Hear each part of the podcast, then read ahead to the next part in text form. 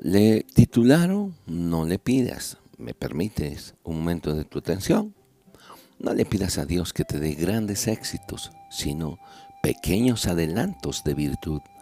No le pidas a Dios que te dé o que te aligere el peso de tu vida, sino que te dé fuerzas para llevar el que quiera ponerte. No le pidas a Dios poder demostrar que tienes razón, sino que te deje entrar siempre en el fondo de verdad que pueda tener el otro. No le pidas a Dios que todo mundo te escuche, sino guardar silencio para que puedas tú escuchar a los demás. No le pidas a Dios tiempo para tus males, sino para comprometerte con los males de los otros. No le pidas a Dios felicidad plena, sino saber hacer dichosa la vida con lo que tienes a tu alcance. No le pidas cumplir con todo lo que te ha mandado, sino saber ofrecerle algo que nunca te ha pedido. No le pidas a Dios el árbol más frondoso, sino el más rendidor. No le pidas a Dios el hogar más lujoso, sino el que tengas habilidad de manejar. No le pidas a Dios tanto viento que te sople, sino mejor una mejor brújula que te oriente. No le pidas a Dios muchos dones para lucirte en sociedad, sino una sola llave para encerrarte en su corazón.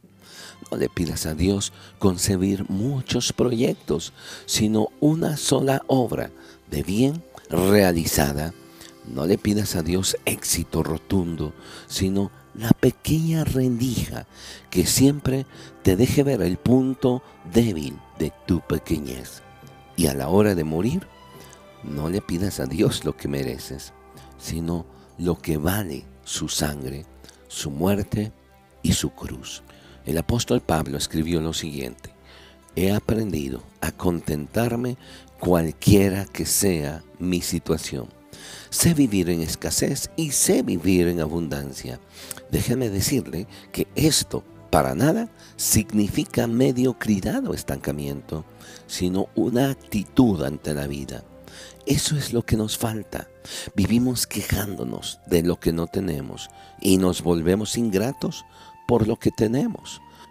Mantener una actitud positiva y con gratitud nos ayudará a trabajar y hacer las cosas con ánimo y obtener la bendición de Dios en nuestras actividades diarias.